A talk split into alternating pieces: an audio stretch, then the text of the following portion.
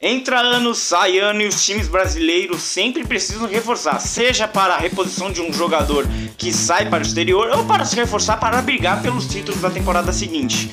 Jogadores com nome sempre são cogitados e às vezes os clubes conseguem gastar uma bolada para comprar esse jogador. Mas hoje a gente não vai falar de nada bom, vamos falar das seis contratações, vamos fazer a lista, né? Das seis contratações mais decepcionantes da história do futebol brasileiro.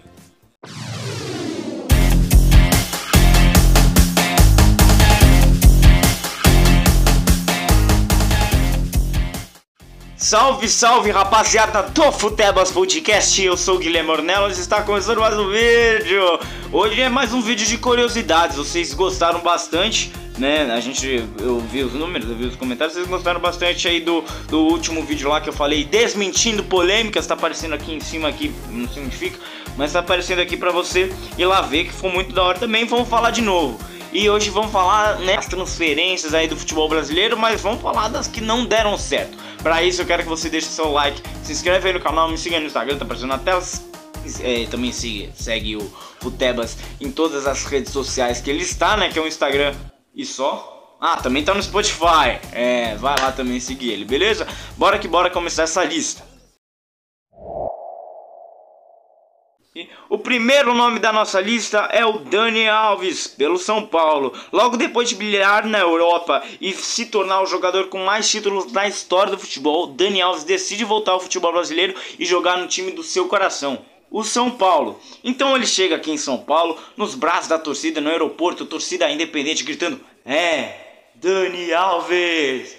É, Dani Alves! Além disso, teve uma apresentação no Morumbi com mais de 50 mil torcedores. E além disso, ele também dizia que era torcedor desde criança, que se tornou jogador por conta do São Paulo, que viu o Mundial de 92, lá tal, que ia jogar pelo coração, mas depois disso não foi muita coisa não. Entrou aí ladeira abaixo, cara. Ele até fez um início bom, fazendo gol na estreia e tudo mais, mas da temporada de 2020 pra frente não foi tudo isso não. O jogador ele não rendeu tudo que esperava e nem jogou tudo o que esperava, porque ele deixou alguns jogos é, do São Paulo, deixou o São Paulo algumas vezes para jogar a, com a seleção brasileira, principalmente na época das Olimpíadas, que foi jogar as Olimpíadas, deixou o São Paulo na sua pior fase no Campeonato Brasileiro, na, praticamente na zona de rebaixamento.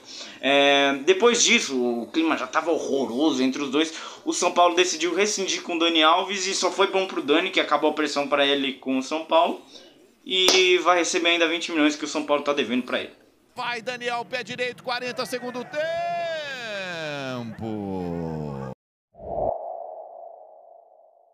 Próximo nome é Wesley no Palmeiras. Da mesma safra vitoriosa de Neymar e Ganso, Wesley logo rumou à Europa. Porém, lá não conseguiu repetir os bons resultados e despertou interesse para uma repatriação do jogador. O Palmeiras logo se interessou, porém os valores eram muito altos para o clube.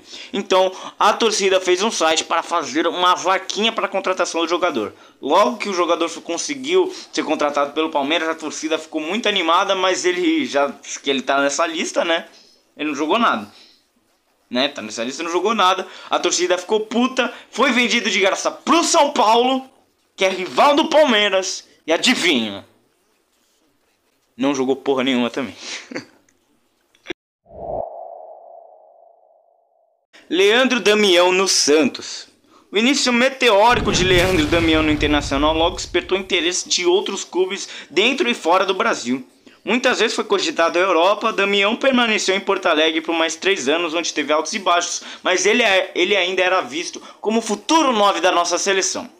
O Santos, que contratou o jogador a peso de ouro, sendo uma das contratações mais caras da história do clube, onde teve até a apresentação da Horinha, que ele fazia assim, né? Ele pegava a camisa onde tinha um bigode botava aqui, é, ele botava aqui, é, tinha um bigode, ridículo, brega pra caramba, mas foi uma coisa, pô, é o Damião no Santos, o futuro camisa 9, é de uma, tipo, contratar o Haaland aí, tá ligado? Tipo, ah, não, não, né? Fala aí merda, deixa pra lá. Bom, se ele tá nessa lista, você já sabe que ele não rendeu. Ele rodou por vários clubes é, brasileiros por empréstimo. E hoje, onde está Damião? Tá no Japão. Ó, o nome do time é Kawashi. Kaw... Kawasaki. Kawasaki from Kawasaki Frontale. Kawasaki, Kawasaki Frontale. É tá jogando no Japão.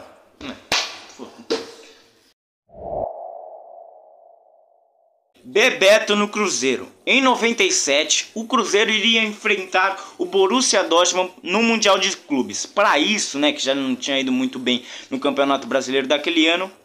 Mano, a câmera tá bugadaça, velho. Não sei o que tá acontecendo. é, o Cruzeiro decidiu, a diretoria do Cruzeiro decidiu criar um time galáctico com vários nomes fodas para enfrentar o Borussia Dortmund. E para isso contratou vários nomes de peso, inclusive o craque de 94, da Copa de 94, da dupla Bebeto Romário, foi o Bebeto, eu ia falar o Mário. foi o Bebeto que ficou, que teve um contrato de um mês no clube. Sim, não foi empréstimo, foi um contrato de um mês para jogar no futebol. Futebol nos anos 90 era diferente, garotada, molecada. Na minha época era diferente. Ah, futebol era mais legal, hoje é uma bosta. E para isso ele treinava intenso, para já se entrosar com o clube para jogar contra o Borussia e chegou no jogo tomou pau de 2 a 0, foi uma bosta, não deu certo nada. Aí Bebeto foi um fracasso aí. Tamo junto. Próximo nome. Pá.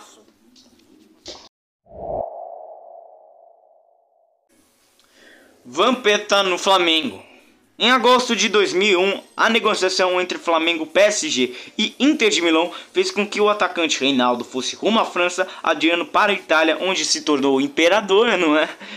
E Vampeta, que já possuía vínculo com os dois clubes, iria jogar na Gávea. No Flamengo ele não jogou nem a sombra que o volante havia sido no Corinthians. Jogou nada. E nem no PSV. Não foi a sombra nem que jogou no Corinthians e nem no PSV. Mas essa passagem ficou marcada pela frase dele, né? Pela entrevista que ele deu histórica, mano. Uma das frases mais da hora que eu vi do Vampeta.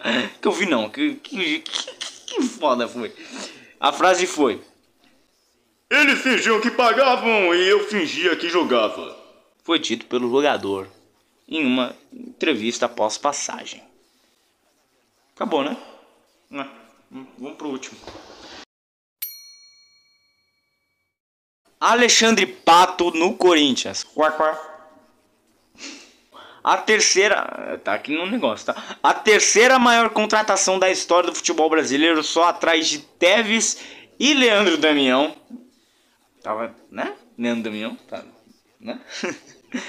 o jogador chegou à maior fase do Corinthians. Tinha acabado de ser campeão da Libertadores, campeão mundial, tudo mais. Estava prestes a construir a Neoquímica Arena. Na época não tinha nome, mas o Pato teve uma atuação muito apagada e teve aquela fatídica cavadinha. Você deve lembrar, torcedor corintiano, não é? Aquela fatídica cavadinha contra o Dida na Copa do Brasil e aquilo foi o que cravou que o Pato nunca mais ia pisar na Arena Corinthians, né, não sei, na Arena Corinthians não, não ia pisar nunca mais lá dentro do CT, que a torcida queria matar ele, teve aquela invasão e tudo mais, mano. O Pato foi emprestado para o São Paulo em 2014 e nunca mais voltou pro Corinthians.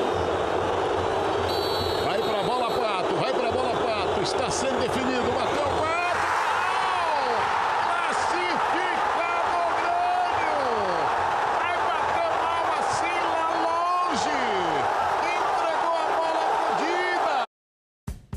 foi isso, tomara que você tenha gostado. Voltamos aí com mais vídeos de curiosidades. Eu gosto de fazer esse tipo de vídeo.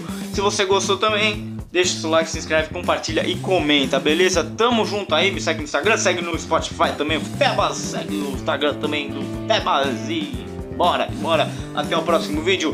Valeu, galera, tamo junto. Falou! Nossa, que imbecil.